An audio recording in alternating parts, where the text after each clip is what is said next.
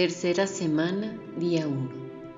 Desde hace siglos invocamos a María, Madre de Misericordia, vida, dulzura y esperanza nuestra.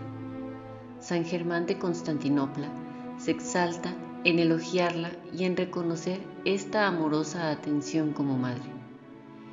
Visitas a todos y tu vigilancia se extiende a todos. Con razón las apariciones de la Virgen en diferentes lugares del mundo han sido consideradas signo de esperanza. Fátima es sin duda un lugar donde se alimentaron y todavía se alimentan las esperanzas del mundo de hoy. 13 de mayo de 1917. La Virgen María se aparece a Lucía, Francisco y Jacinta en la campiña de Cova de Iría. Era domingo y antes de sacar a sus rebaños a pastar, habían participado a la misa. Como de costumbre, al mediodía se arrodillaban y rezaban el Santo Rosario. Apenas lo habían terminado, cuando un relámpago en el cielo soleado y un trueno espantaron a los tres, que temiendo una tempestad se disponen a reunir los rebaños para volver a casa. A los pocos pasos, sobre una pequeña encina, se les aparece la Virgen, rodeada de espléndida luz. De sus manos cuelga un rosario de perlas blancas que termina con una crucecita plateada. Lucía, la más grandecita de entre los tres, le pregunta, ¿De dónde es usted? A la respuesta que le dice venir del cielo, vuelve a preguntar, ¿y yo iré al cielo? Sí, contestó la señora. ¿Y Jacinta? También ella. ¿Y Francisco? Los ojos de la Virgen miraron al muchacho fijamente, con bondad y con materna reprensión. También él, pero antes deberá rezar muchos rosarios. En este momento, Lucía recuerda a dos de sus amigas que habían muerto y pregunta, ¿y María del Rosario de José de las Nieves está en el cielo? Sí. ¿Y Amelia? está en el purgatorio hasta el fin del mundo. Como alguien comenta, estas palabras no excluyen que las oraciones de almas buenas puedan abreviar esta permanencia en el purgatorio. De todos modos, da a pensar en la bondad de Dios y su santidad. La aparición de la Virgen se concluye con la recomendación. Recen el rosario todos los días para alcanzar la paz del mundo y el fin de la guerra. En la segunda aparición, el 13 de junio, la Virgen volvió a recomendar el rezo diario del Santo Rosario y expresó el deseo que los tres aprendieran a leer. Cuando Lucía intercedió por un enfermo que se le había encomendado, respondió, que se convierta y sanará durante el año. Interesante es conocer también el primer secreto que luego dio a conocer sobre el designio de Dios. A Jacinta y Francisco vendré a llevármelos pronto. Tú, Lucía, debes permanecer aquí abajo más tiempo. Jesús quiere servirse de ti para hacerme conocer y amar. Él quiere establecer en el mundo la devoción a mi corazón inmaculado. A los que la abracen les promete la salvación. Estas almas serán predilectas de Dios, como flores colocadas por mí ante su trono. Después de múltiples dificultades, especialmente de parte de las familias, el 13 de julio los tres niños llegaron a la cita de la Virgen, pasando en medio de una multitud de millares de personas que se les habían adelantado. La señora, consintiendo el deseo de Lucía de una señal para que los demás creyeran, respondió que siguieran asistiendo el día 13 de cada mes y que en octubre les comunicaría quién era y haría un gran milagro para que todos creyeran. Agregó, sacrifíquense por los pecadores y digan frecuentemente, en especial al hacer algún sacrificio. Oh Jesús, es por vuestro amor, por la conversión de los pecadores y en reparación de las injurias cometidas contra el Inmaculado Corazón de María. La conversación prosiguió unos minutos más y se oyó un ay de Lucía, con una expresión de tristeza en su rostro. Al final de la aparición, a quien le preguntaba la razón de su tristeza, respondía que era un secreto, bueno para algunos y malo para otros. Dicho secreto se quedó hasta tal punto que las autoridades eclesiásticas pidieron a la hermana Lucía que lo manifestase.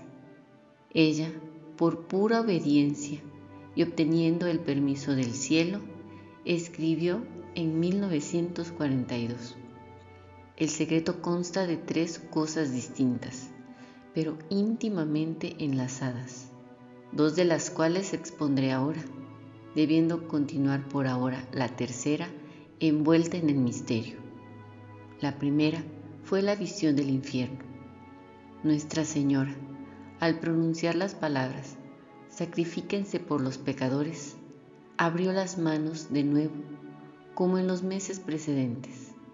El haz de luz que de ella salía pareció penetrar en la tierra, y nosotros vimos como un mar de fuego y en él sumergidos los demonios y las almas, como brasas transparentes y negras o broncíneas, con una forma humana, que fluctuaban en el incendio, levantadas por las llamas que de ellas mismas salían, juntamente con nubes de humo, cayendo en toda dirección, así como el caer de las centellas en los grandes incendios sin peso ni equilibrio, entre gritos y gemidos de dolor y desesperación, que horrorizaban y hacían estremecer de espanto. Fue probablemente a la vista de este espectáculo cuando prorrumpí en aquel ay que dicen haberme oído. Esta visión duró un momento y debemos agradecer a nuestra buena Madre Celestial el habernos prevenido antes con la promesa de llevarnos al cielo. De otra suerte, así lo creo, habríamos muerto de terror y espanto. El segundo secreto se refiere a la devoción del Inmaculado Corazón de María. La hermana continúa su informe. Asustados y como pidiendo socorro, levantamos la vista hacia Nuestra Señora, la cual nos dijo bondadosa y tristemente, han visto el infierno, a donde van a parar las almas de los pobres pecadores. Para salvarlas, Dios quiere establecer en el mundo la devoción a mi corazón inmaculado. Si se hace lo que les diré, muchas almas se salvarán y vendrá la paz. La guerra, la Primera Guerra Mundial, 1914-1918, está por terminar pero si no dejan de ofender a Dios, en el reinado de Pío IX empezará otra peor. Cuando vean una noche iluminada por una luz desconocida, sepan que es la grande señal que les da Dios de que va a castigar el mundo por sus crímenes mediante la guerra, el hambre y las persecuciones contra la Iglesia y contra el Santo Padre.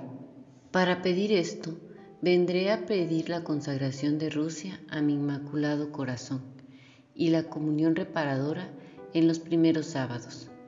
Si se adhieren a mi súplica, Rusia se convertirá y habrá paz. Si no, difundirá sus errores por el mundo, promoviendo guerras y persecuciones contra la Iglesia. Los buenos serán martirizados. El Santo Padre tendrá mucho que sufrir varias naciones serán aniquiladas. Por fin, mi corazón triunfará. El Santo Padre me consagrará a Rusia, la cual se convertirá. Los acontecimientos positivos o negativos, aparentemente humanos e inevitables, pueden tener una ruta diferente según la adhesión que la Iglesia en general y todos los creyentes le damos al llamado evangélico. Por orden del confesor, la hermana Lucía, estando de postulante, con unas religiosas en Pontevedra, escribió un acontecimiento del 10 de diciembre de 1925, en el cual narra que se le apareció la Virgen, mostrándole su corazón rodeado de espinas. A un lado estaba el niño Jesús, que le pedía piedad del corazón de su Santísima Madre. La Virgen agregó, Mira, hija mía, mi corazón cercado de las espinas que los hombres ingratos a todo momento me clavan con blasfemias e ingratitudes. Tú al menos procura consolarme. Di que aquellos que durante cinco meses, el primer sábado, se confiesen, reciban la Sagrada Comunión, recen el rosario y me hagan 15 minutos de compañía, meditando en los 15 misterios del rosario y con el fin de desagraviarme, les prometo asistirles en la hora de la muerte con todas las gracias necesarias para la salvación. Es de inmediata reflexión la propuesta de la Virgen relacionada con sus promesas hechas por el Sagrado Corazón de Jesús a Santa Margarita Alacoco, la consagración del mundo entero al Corazón Inmaculado de María, sin mencionar Rusia, la hizo el Papa Pío XII el 31 de octubre de 1942. El 31 de octubre de 1942, el mismo, con mención de Rusia y de todos sus pueblos, la renovó el 7 de julio de 1952. El 13 de mayo de 1981, Juan Pablo II fue víctima recibió el atentado en la plaza de San Pedro. El año siguiente, ese mismo día, peregrinó a Fátima y frente a la Virgen de Fátima quiso consagrar Rusia y el mundo entero al Inmaculado Corazón de María. Lucía, la vidente de Fátima, quiso comunicar al Papa que ese acto no satisfizo la consagración solicitada por la Virgen porque faltaba la participación de todos los obispos del mundo. La consagración que llenó los requisitos de agradecimiento de la Virgen se hizo el 25 de marzo de 1984 en la Plaza de San Pedro, recordando el mandato pronunciado por María, el Santo Padre, en unión espiritual con los obispos del mundo, confió a todos los hombres y mujeres y a todos los pueblos al Inmaculado Corazón de María. Sor Lucía, con carta del 8 de noviembre de 1989, comunicó al Papa que sí, que la consagración realizada el 25 de marzo de 1984 correspondía a los deseos de la Virgen. Habían pasado ocho años del atentado de Ali Akka contra el Papa Juan Pablo II y cinco años de la consagración realizada por el Papa. El Papa, Lech Walesa o Mikhail Gorbachev fueron los personajes que cambiaron el escenario de Europa. Walesa se convertía en el primer mandatario polaco no comunista y el 9 de noviembre de 1989 caía el muro de Berlín. Gorbachev abriría el nuevo decenio 1990, con el Premio Nobel de la Paz.